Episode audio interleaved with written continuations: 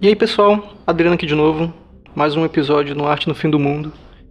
Hoje, mais uma vez, eu vou trazer um texto que eu desenvolvi.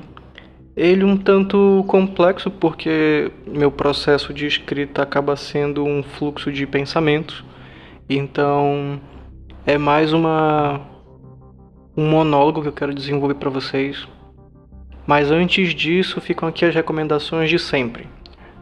Comentem, critiquem, sugiram coisas para que esse esse e-mail seja alcance mais pessoas. E como sempre fica a recomendação, tem um e-mail, o arte no fim do mundo, o arte sem o e no final, arroba gmail.com. Fiquem com o episódio. A finitude da arte. A arte, ela tem um começo, meio e fim. Assim como qualquer ser. Imaginem por esse caminho. Tem uma cabeça, um tronco, um braço e pelas mãos ou pincéis eu redefino o mundo como bem entender. Não me vale aqui de carga cultural. Crianças desenham sem ter ainda noção complexa de marcadores sociais e identitários. Essa finitude é uma finitude corporal e gera ainda um marcador temporal de um tempo que diz mais sobre porquês do que quando e onde. Eu sempre gostei de estudar situações históricas que justificassem as pessoas daquela época e seu comportamento. Como resultado, essa larga avenida, a arte, possuiria bagagem que fala mais dos porquês do que esses tais quando.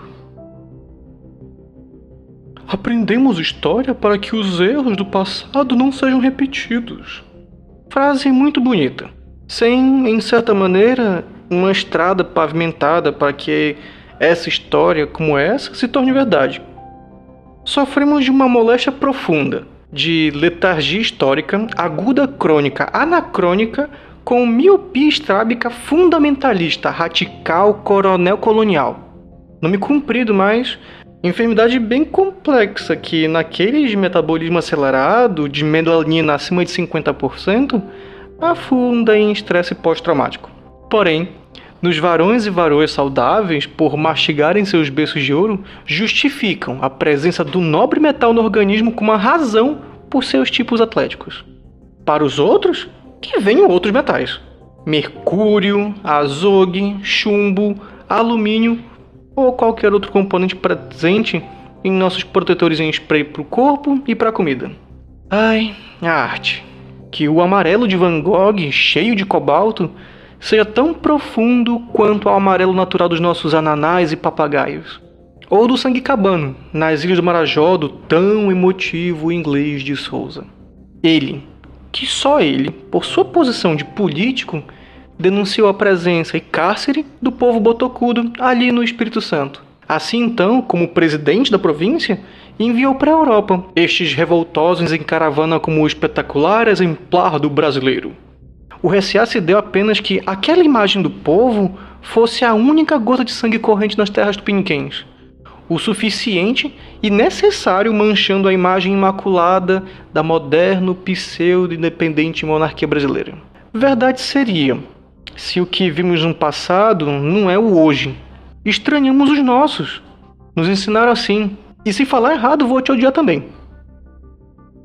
Por exemplo, aquele não é meu irmão porque fala diferente.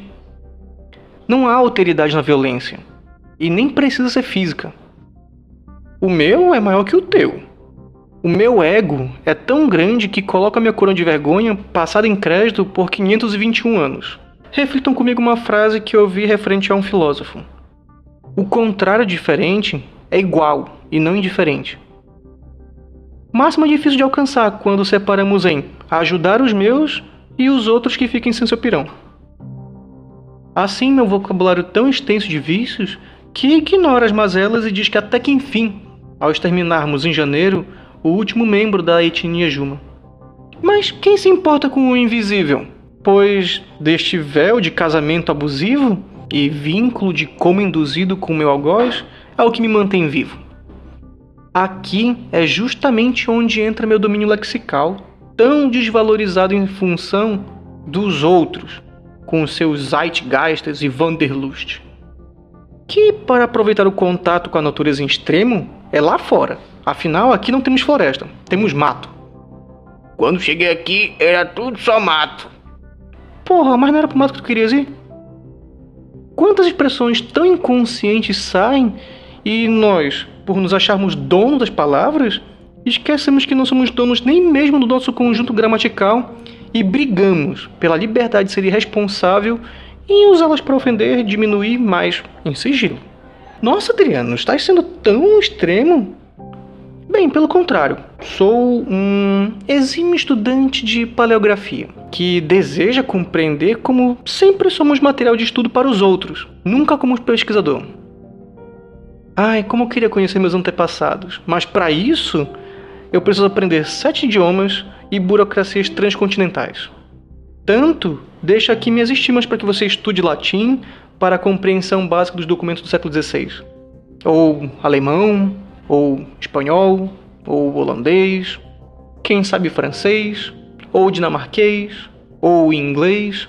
Esses invasores e nações que nos viram como material de estudo naturalista que nos findaram a nossa imagem, a do bom selvagem. Ah, como eu odeio esses naturalistas. Sou odioso, tais como os tupinambás em reconsiderar a presença externa. E espero que a globalização entenda os afazeres da deusa Nike, para que não seja apenas um tênis de gosto duvidoso e funcionalidade questionável. O ar amistoso do brasileiro não passa apenas de uma aparência.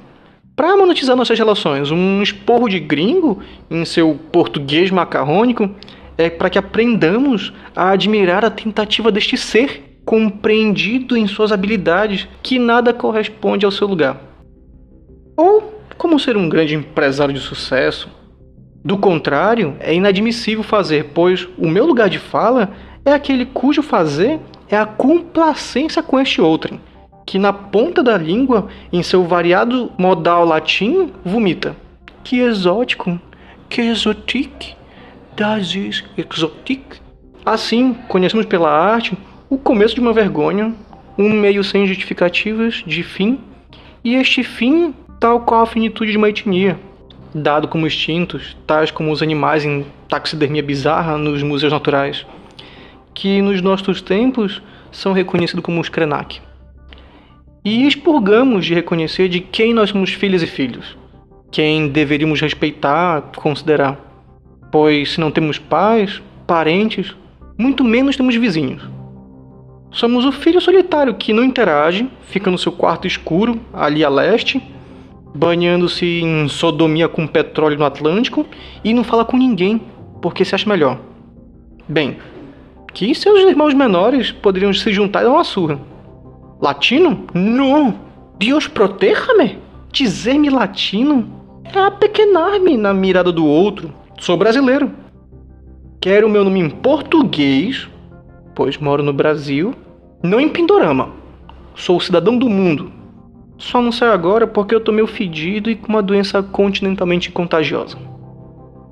Para passar tempo, faço os meus desenhos. São tentativas de expressar com uma linguagem igual dos meus parentes distantes.